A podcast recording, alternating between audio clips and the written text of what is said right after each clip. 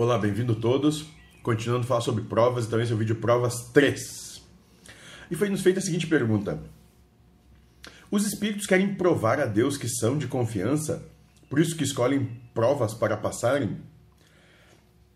Nós vamos entender que, na verdade, o espírito não quer provar para Deus, porque Deus já sabe. O espírito está provando para si mesmo né, que já alcançou determinada, determinado estágio de avanço moral ou emocional, que é onde nós vamos trabalhar muito na questão das emoções, da, da inteligência emocional, que é o que nós buscamos, a maturidade emocional. Então, nós vamos dar a resposta que é o seguinte, por exemplo, sobre a vaidade. Vamos imaginar que na escala de 0 a 10, sendo 0 ótimo né, e 10 o, o mais imperfeito na escala moral, o espírito está na escala 6, de 0 a 10, 6, sendo 0 a perfeição, 0 em vaidade e 10 o máximo de vaidade que é possível ter. Ele está em 6. E reencarna assim, onde ele terá beleza, inteligência para provar, colocar em prova a sua vaidade.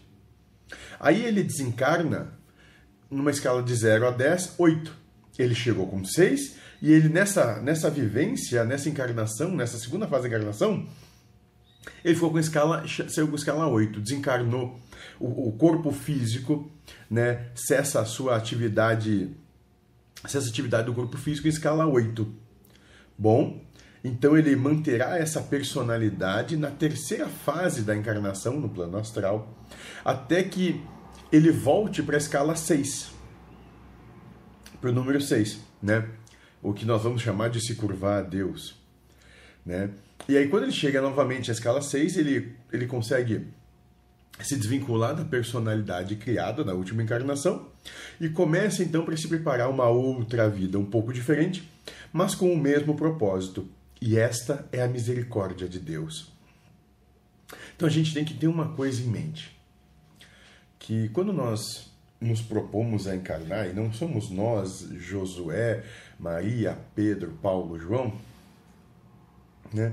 mas é o Espírito que nos manifesta. Quando esse, quando é, esse cara, que a gente tem que se desassociar dele porque nós não somos isso, resolve encarnar, ele faz uma programa de modo geral, na grande maioria das vezes, faz uma programação para chegar em determinada situação. Né? Ponto. E, e o que, que é? Como é que, como é que a gente realmente aufere ou afere é, que se chega a determinada situação? Bom, de modo geral, quando nós conseguimos nos manter felizes com tudo que nos acontece. É isso. Por isso que a nossa proposta aqui, essencialmente, é que todos sejam felizes. Seja feliz.